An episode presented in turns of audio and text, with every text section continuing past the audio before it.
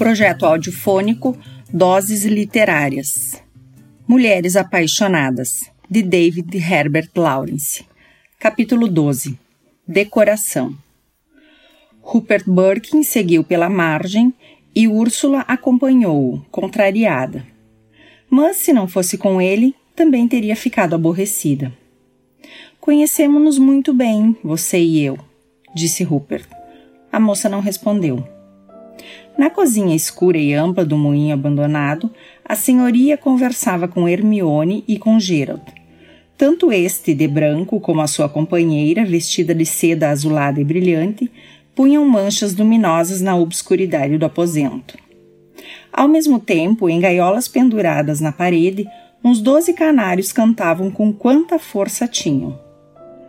As gaiolas haviam sido colocadas em volta de uma janelinha quadrangular, na parte de trás, através da qual entravam raios de luz filtrados pelas folhas verdes de uma árvore. A voz da senhora Salmon sobrepunha-se muito aguda às chilreadas das aves e se tornava, por sua vez, desenfreada e triunfante. Mas a da mulher redobrava de vigor e os pássaros triplicavam com maior animação. Cá está o Rupert! Exclamou Gerald no meio daquela espantosa confusão. Como tinha os ouvidos delicados, sentia-se aflitíssimo. Oh, que pássaros! Não deixam ninguém falar, observou a senhoria irritada. Vou cobri-los com um pano. E precipitou-se em busca de qualquer coisa: pano de pó, avental, toalha ou guardanapo, com que os cobrisse. Agora calem-se e deixem cada um dizer o que tem a dizer, gritou ela, ainda mais esganiçada. Os outros esperavam. Uma vez cobertas, as gaiolas tomaram um estranho ar funéreo, mas por debaixo das toalhas ainda escapavam pios e murmúrios de desafio. Vão ficar quietos, explicou a mulherzinha a fim de reanimar os visitantes. Não demora muito e adormecem. Sim, disse com amabilidade. Com certeza, corroborou Gerald. Vão dormir, por efeito da noite artificial. São fáceis de iludir, atalhou Úrsula. Ora, não conhece a história de Fabre, que, em pequeno, pegou uma galinha e escondeu-lhe a cabeça debaixo da asa para que ela adormecesse depressa? E foi isso, Gerald, que lhe despertou a vocação de naturalista? perguntou Birkin. Provavelmente, respondeu o outro. No entanto, Úrsula espreitava, levantando uma das toalhas, a gaiola, e descobriu um dos canários no canto do poleiro, preparando-se para dormir. Que ingenuidade! exclamou ela. Pensa mesmo que é noite, que absurdo! Como se pode ter consideração por um bicho que se deixa enganar tão facilmente? Não há dúvida, concordou Hermione com sua voz musical, pondo-se também a observar o pássaro colocou a mão no braço de Úrsula e riu entre os dentes. Como isso é engraçado! É o mesmo que um marido estúpido. Depois, e ainda segurando o braço da professora, recuou um pouco e disse com a sua entonação de sempre: Qual foi o acaso que a trouxe aqui, Úrsula? Também encontramos a Gudrun. Vim passear na lagoa e encontrei o Sr. Birkin. São os domínios dos Brangwens, não é verdade? Assim pensei. Corri para aqui para refugiar-me e então os avistei no lago navegando. Ah, viu-nos! As pálpebras de Hermione tremeram num movimento involuntário, embora conservasse o seu ar desembaraçado e voluntarioso. Eu ia despedir-me, elucidou Úrsula. Mas o Sr. Burke insistiu em mostrar-me os quartos que alugou. Deve ser delicioso viver aqui. É verdade, assentiu Hermione distraidamente. E afastou-se da professora, como se se esquecesse da sua existência. Voltando-se para o inspetor, disse-lhe em tom diferente, quase afetuoso: Como se sente agora, Rupert? Muito bem. Estará confortável aqui? Hermione olhou-o com êxtase, de maneira penetrante e indiscreta. O mais confortavelmente possível, respondeu ele. Houve um demorado silêncio enquanto ela o contemplava, erguendo as pálpebras pesadas e sonolentas. Por fim, inquiriu: Espera ser feliz nesta casa? Tenho certeza de que sim. Farei por ele tudo o que puder, disse a senhoria, e meu marido também, de forma que tenho esperança de que este senhor se sinta bem instalado. Hermione voltou-se para a mulher e examinou-a. Agradeço-lhe muito, foi sua única frase. Depois, aliou-se por completo dela. Retornou à atitude do princípio e, levantando o rosto para Birkin, falou exclusivamente com ele. Mediu os quartos? Não, Hermione. Estive consertando a canoa. Vamos medir então? Propôs muito tranquila, embora um tanto hesitante. Tem uma fita métrica, senhora Salmon? perguntou ele, voltando-se para a senhoria. Sim, senhor, acho que tenho uma, respondeu a mulher, começando logo a procurar dentro de um cesto. Não tenho outra, mas esta deve servir. Embora a fita fosse apresentada a Birkin, foi Hermione quem a recebeu, dizendo: Muito obrigada, vai servir muito bem. Obrigada, senhora Salmon. Dirigindo-se a Birkin, sugeriu-lhe satisfeita: Vamos lá, Rupert? E os outros? Vão se aborrecer? disse o inspetor com alguma relutância. Vocês se aborrecem? perguntou Hermione vagamente a Úrsula e Gerald. De modo algum, foi a esperada resposta.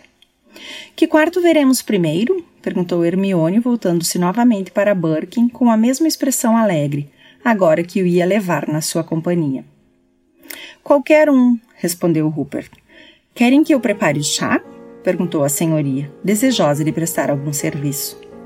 Seria ótimo, respondeu Hermione, chegando-se para ela em um movimento de intimidade que parecia envolvê-la e atraí-la deixando os outros completamente à margem. Onde poderemos tomá-lo? Aqui mesmo, ou lá fora, no relvado.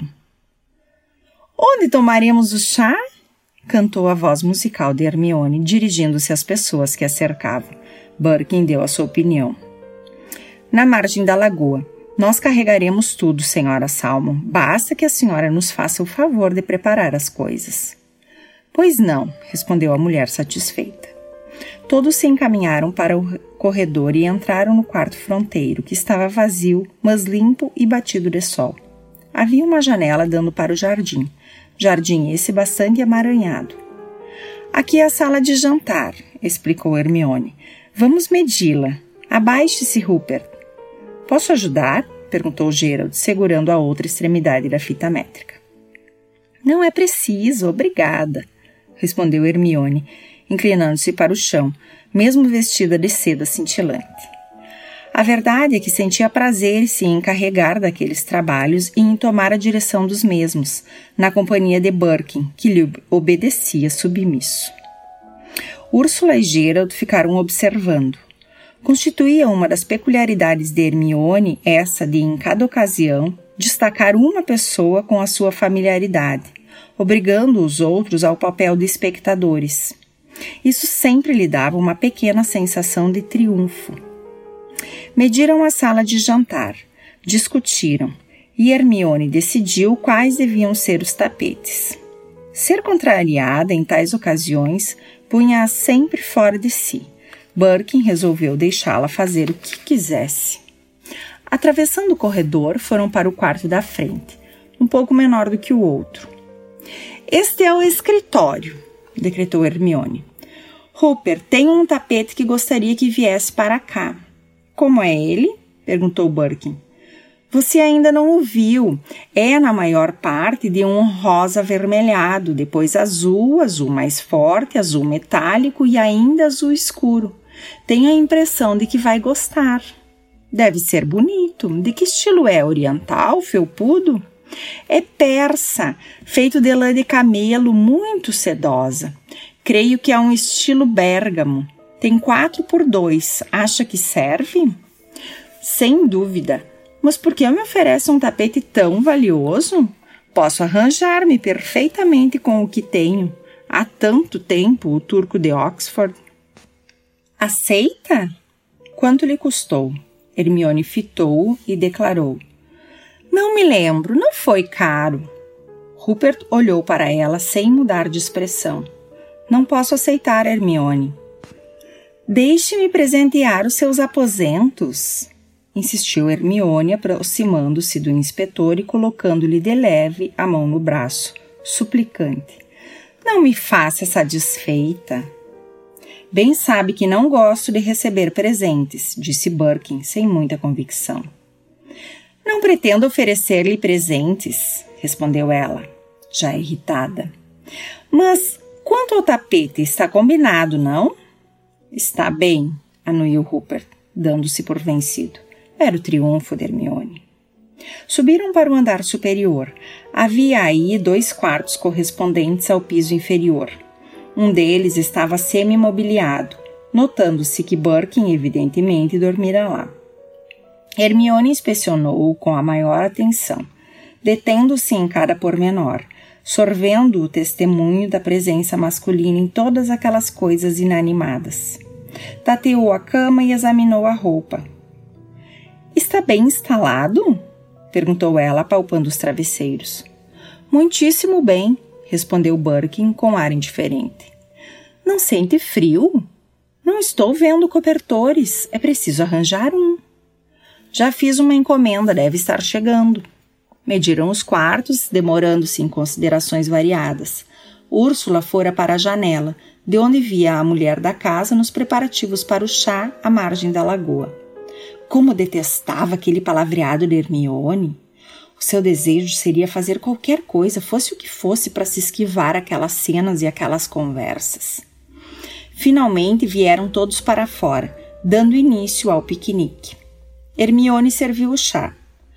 Úrsula, para ela, já não existia.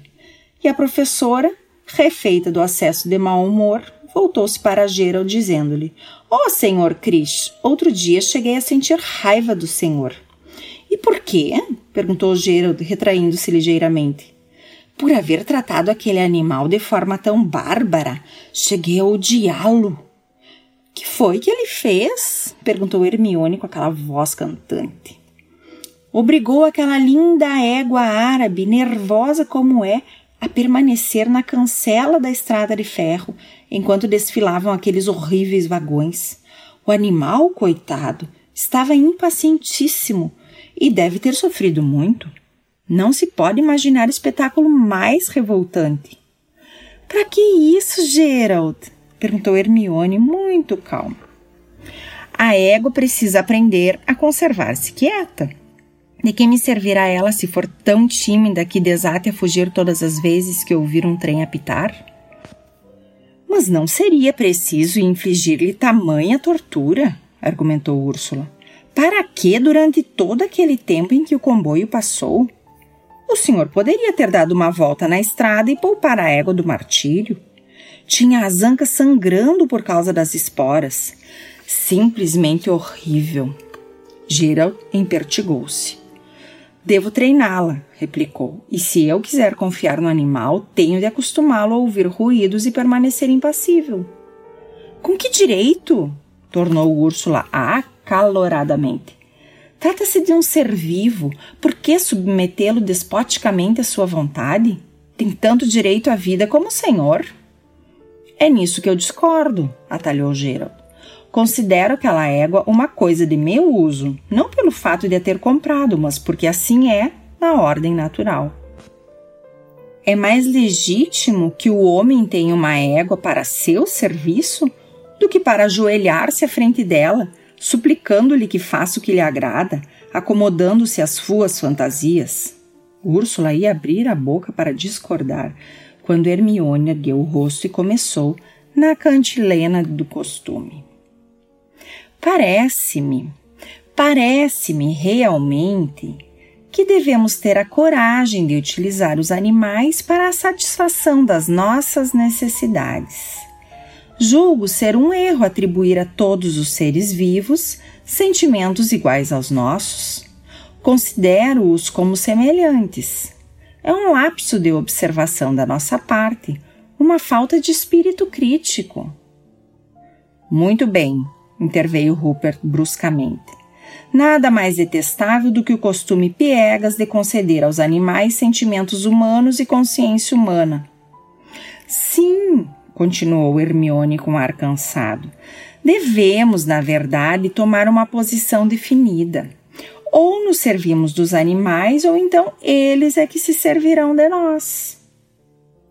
O fato é este: os cavalos são suscetíveis de tanta vontade como o homem, explicou Gerald, embora, em sentido rigoroso, não possuam inteligência. Se a nossa vontade não for a dominante, o cavalo é que se torna então dono de nós. Ora, eu não posso eximir-me de ser o dono da minha égua. Se ao menos, disse Hermione, soubéssemos empregar a nossa vontade, tudo poderíamos conseguir. A vontade pode até curar e transformar todas as coisas, uma vez que a utilizemos de uma forma inteligente e capaz. Que quer dizer isso? indagou Birkin. Foi um grande médico quem me disse, elucidou ela, dirigindo-se a Úrsula e a Gerald, de modo vago.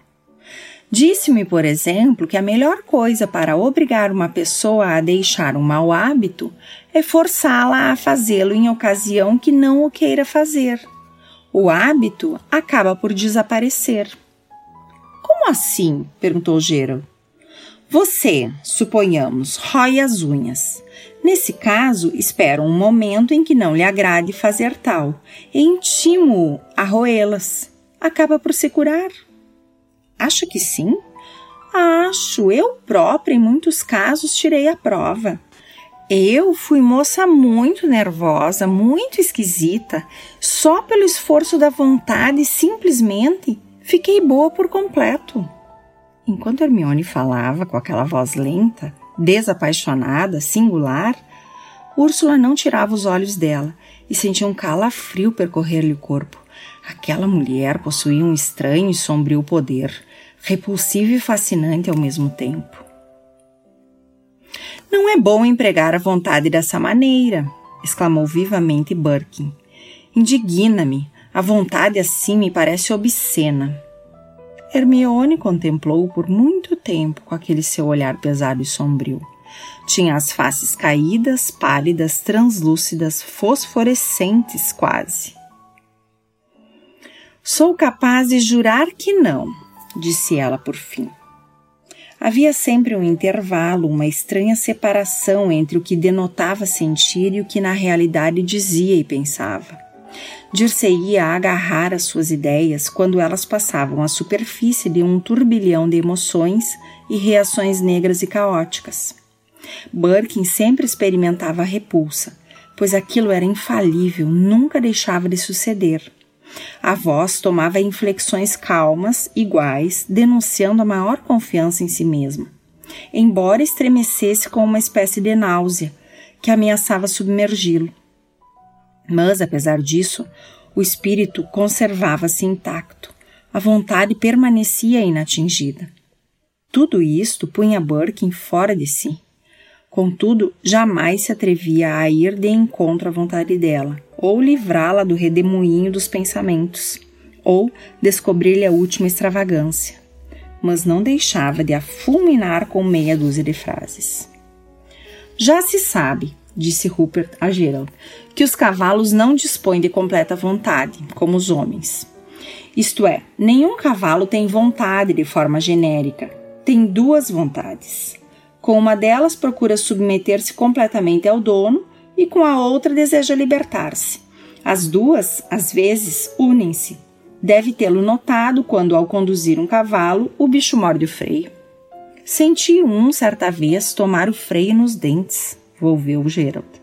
Mas não fiquei com a impressão de que a vontade dele fosse dupla. O que percebi é que o animal se tinha assustado. Hermione deixara de ouvir.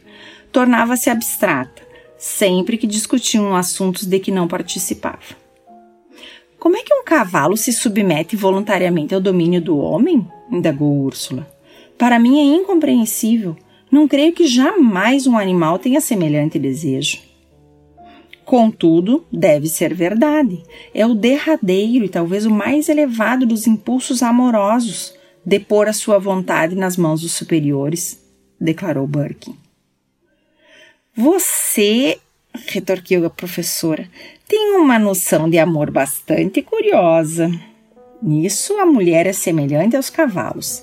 Tem duas vontades opostas. Com a primeira está apta a sujeitar-se inteiramente, e com a outra procura fugir e lançar o cavaleiro de pernas para o ar.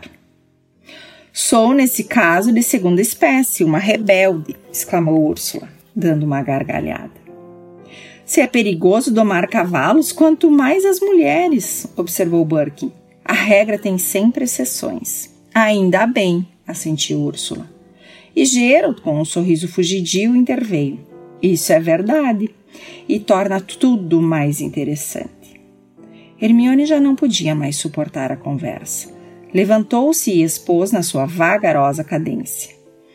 Que linda tarde! Às vezes invade-me tal sensação de beleza que me chega a fazer mal. Úrsula, a que a outra se dirigia, ergueu-se também, comovida até o mais íntimo do ser. Birkin afigurava-se-lhe quase um monstro de arrogância, que se devia odiar. Seguiu com Hermione ao longo da margem, conversando sobre coisas belas e reconfortantes e colhendo prímulas graciosas. Gostaria de ter um vestido de algodão assim amarelo, com botões cor de laranja? Gostaria, disse Hermione. Parou para admirar a flor, deixando que a ideia penetrasse o seu espírito e a acalmasse. Seria bem bonito, adorável. E voltou-se para Úrsula num movimento de genuína simpatia. Gerald ficara com o inspetor. Tensionava aprofundar-lhe o pensamento acerca da sua opinião sobre a dupla vontade dos cavalos. No rosto de Gerald notava-se a agitação que o dominava. Hermione e Úrsula continuaram juntas, unidas por um súbito laço de profunda afeição e intimidade. Na verdade, disse a primeira, detendo-se defronte da professora com os punhos fechados para o chão. Na verdade, não quero andar envolvida em toda esta crítica e análise da vida. O que desejo é ver as coisas na sua integridade, mantida a beleza e o seu aspecto natural e sagrado. Não se sente assim? Não sente que é demais torturarem-nos com novos conhecimentos? Tem razão, respondeu Úrsula. Sinto o mesmo, e essas indiscrições e curiosidades tornam-me doente. Ainda bem que está de acordo. Muitas vezes, continuou Hermione, parando de novo no passeio e fitando a companheira. Pergunto a mim própria se tenho de submeter-me a essas discussões, se não será fraqueza esquivar-me a elas. Mas não posso, acho que não posso. Parece-me que aniquila tudo, tudo quanto há de verdadeiramente belo e sagrado e sem isto não posso viver. E seria de fato insensatez viver sem isso, confirmou Úrsula. É irreverência supor que a inteligência resolve tudo. Precisamos excluir a parte que pertence a Deus. Foi e será sempre assim. Diz bem, tornou Hermione, apaziguando-se como uma criança. Tem de ser assim, não é verdade? E Rupert Aqui ela levantou o rosto como que estática. Porfia em tudo querer dilacerar. Parece um menino desmanchando os brinquedos para ver como são feitos. Não posso admitir que ele tenha razão. É irreverência, como você diz. Tal como se destruíssemos o botão de uma flor para examinar como seria a própria flor, sugeriu Úrsula. Exatamente, e assim mata-se tudo, não é verdade? Não se deixa à planta nenhuma possibilidade de florir? Claro que não, é a destruição pura e simples. Sim, sim, não há dúvida. Hermione olhou demoradamente para Úrsula, mostrando apreciar aquela concordância com os seus pensamentos. Depois ficaram ambas silenciosas. Tão depressa estavam de acordo quanto passavam a experimentar uma recíproca desconfiança. Úrsula, contra sua vontade, sentia que se afastava de Hermione. Era tudo que podia fazer para moderar a aversão. Voltaram para junto dos homens como conspiradoras que se houvessem retirado a fim de concluir algum pacto. Birkin ergueu os olhos para elas e Úrsula antipatizou com a frieza do seu olhar. Vamos nos embora? propôs Hermione. Rupert, você vem jantar em Shortlands? Não hesite, venha conosco, sim? Não estou devidamente trajado, respondeu Birkin. Bem sabe que Gerald, neste ponto, é muito formal. Nem tanto, atalhou Gerald Krish. Mas, se sentisse como eu a desordem que reina nas casas, preferiria que todos fossem respeitadores e convencionais, pelo menos durante as refeições. Muito bem explicado, exclamou Rupert Birkin. Não poderíamos esperar que se vestisse? insistiu Hermione. Como quiser. Levantou-se e entrou na casa. Úrsula declarou também que se ia embora. Mas antes, disse ela voltando-se para Gerald, devo informá-lo de uma coisa. Ainda que o homem seja dono dos animais domésticos, continuo a achar que não tem nenhum direito de violentar os sentimentos dos seres que lhe são inferiores. Persisto em acreditar que seria muito mais sensato e muito mais nobre se o senhor se tivesse afastado para a estrada durante a passagem do trem. Aceito a lição, respondeu Gerald com um sorriso amarelo. Oxalá não me esqueça a próxima vez. Pelo caminho, Úrsula dizia com os seus botões: Tomam-me todos por uma mulher que se intromete onde não é chamada. Apressou o passo, absorta em seus pensamentos. Chegara a sentir-se impressionada com Hermione. Consolidara mesmo certa intimidade com ela, e assim se estabelecera entre as duas mulheres uma espécie de aliança. E, todavia, não a podia suportar fato esse que procurava combater. É boa criatura, dizia consigo mesma, deseja realmente o bem e a justiça. E esforçou-se em espírito por tomar o partido de Hermione e negar razão a Birkin. Era decididamente hostil a Rupert Birkin, mas sentia-se ligada a ele por qualquer causa mais séria, o que a irritava e alegrava simultaneamente. Vez por outra percorriam na calafrios originados pelo seu subconsciente. E isso provinha do fato, bem o sabia, de ter desafiado Birkin e ele ter convencido ou não aceito o repto. Seria entre ambos uma luta de morte, ou então o início de uma vida nova. E, contudo, ninguém poderia dizer em que consistiria aquele conflito.